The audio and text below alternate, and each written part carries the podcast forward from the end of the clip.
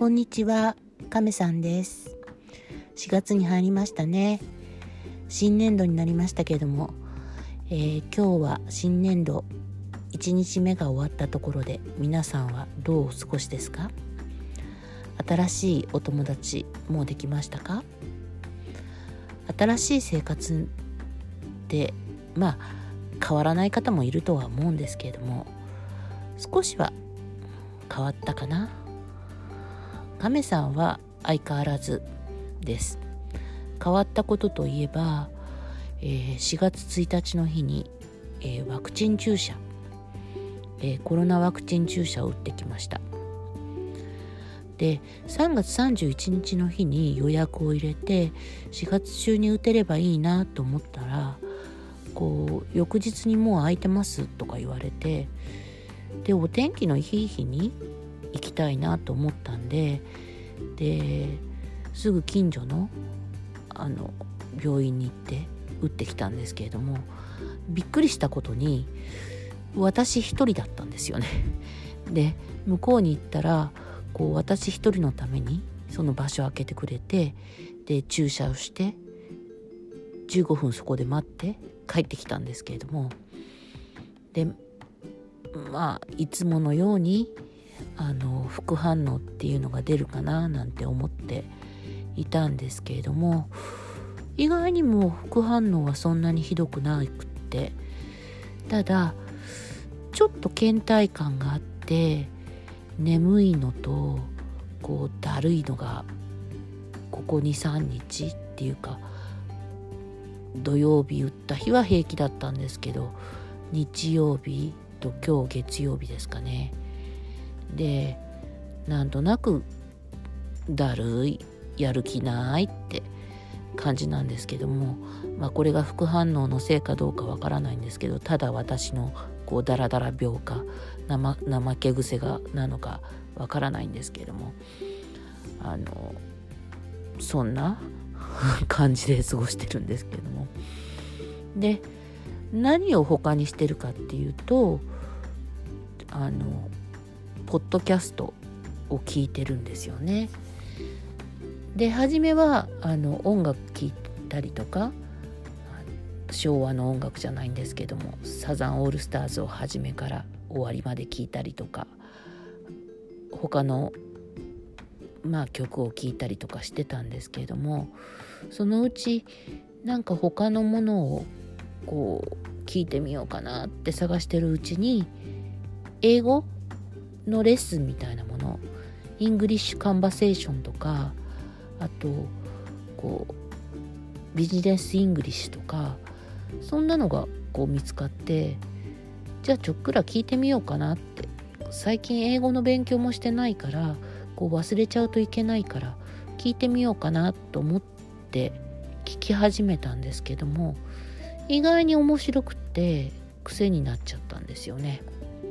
で毎日朝起きてはちょこっと聞いて寝る前にちょこっと聞いて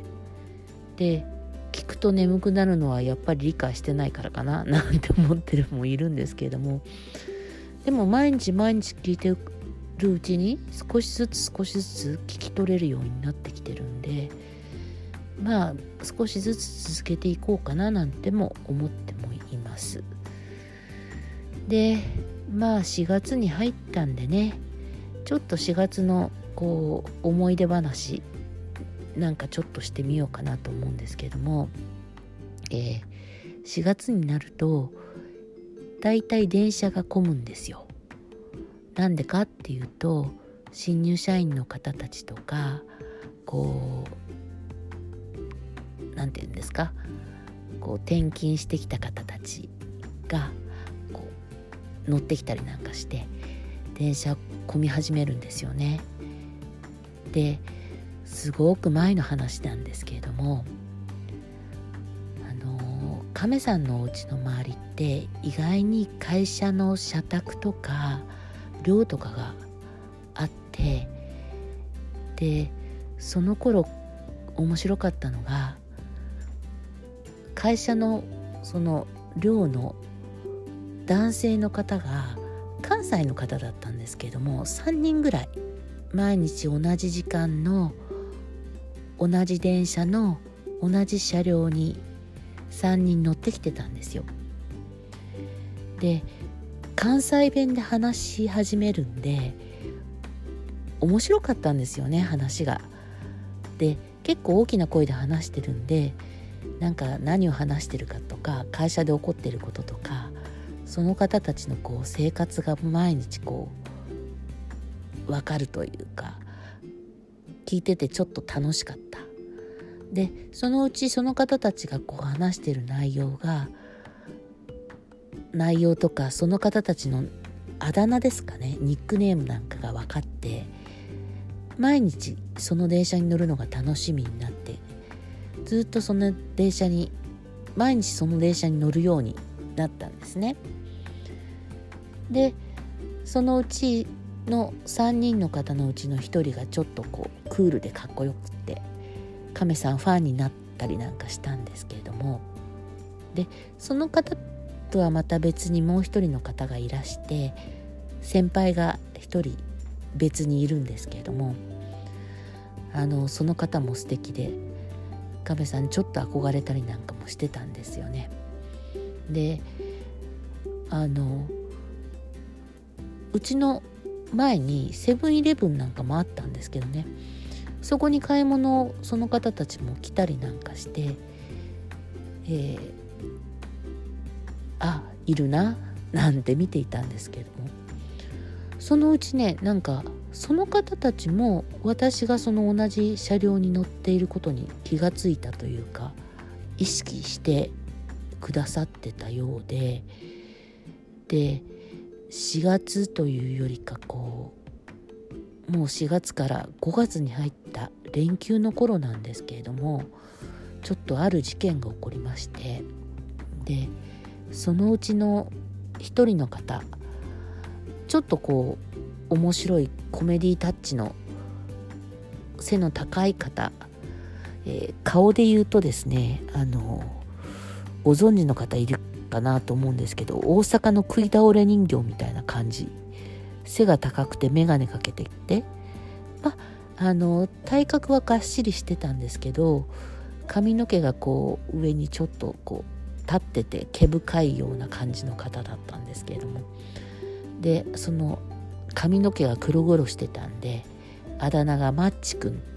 なんでマッチくんっていうとマッチ棒みたいなこう形だっていうかそれでマッチくんっていうあだ名があったんですけどそのマッチくんが連休の日にあの、連休の合間会社に出なきゃいけなかったらしくて私もやっぱり連休の合間出なくちゃいけなくて電車の中はガラガラだったんですけれどもその方と2人っきりになっちゃったんですよ。で席もちゃんと空いてたんで私自分の駅からもう座っていけたんですけどその方がね私の前に立ってずっと私のことをこう睨んでるんじゃなくてね見つめてるんですよ。で何か物言いたげにこうじーっと私のことを見て見つめてるんですよね。でそれがねもう分かっちゃうとこうどうしていいか私も分からなくなって顔をもう何ですか上げられないずっと下向いたまんまでずっとね電車に乗ってたんですけれどもなんかね恥ずかしい。こう多分ね向こうもね私に告ろうとしてたんだと思うんですよね。でもねどうしていいか私も分からなくてねずっと下向いててたまんま。で向こうもね隣とか席空いてるんですよ。それもねどこにも座らないでね私の前ずっと立ってるんですよ。もうねどうしていいかわからなくて逃げられるわけにもいかないで。なんか言えよって感じなんですけどねその人も言わない。で私もどうしてもいいかわからない。ただただ降りる駅までそのままずっと乗っていったってお話なんですけども何も面白いことも何にもないんですよね。でその後どうなったかって言えばどうにもならなかったんですよ。ねえ何かあっても良さそうなもんじゃありませんか。ねでもそのまま何もなくそのまま過ぎていったってお話なんですけどね。で私もその方じゃなくてもう一人の先輩の方がいいななんて思ってアプローチしたいなと思いながらうちのね母に相談なんかしてバレンタインデーにチョコレートも用意して渡そうかななんて思って近づこうとするんですけどもその方も分かってたのかななるべくなるべく近づいてこないんですよね。でその方と私も何も何もなくそのままスーッと終わってしまったってお話なんですけれどもなんかねこの間その頃のことが夢に出てきましてでなぜかおかしなことにその方その先輩の私の憧れた方と私がうまくいってうちの母が喜んでるっていう夢を見たんですよね。今更何よって話なんですけれどももうねこんなおばあちゃんになって何もそんなこともないんですけどねでもちょっと昔の懐かしいことを思い出しまして今日はこう4月になったから思い出したのかなそんなこと。っていうことで今日はちょっとそんなこう亀さんの恋バナっていうか片思い話をちょっとしてみましたまた次回、うん、4月な4月になったら思い出しお話。今度はアメリカに行ったお話でもしようかななんて思ってます。今日はお耳を拝借ありがとうございました。また聞いてくださいね。じゃあ今日はこの辺でバイバイ。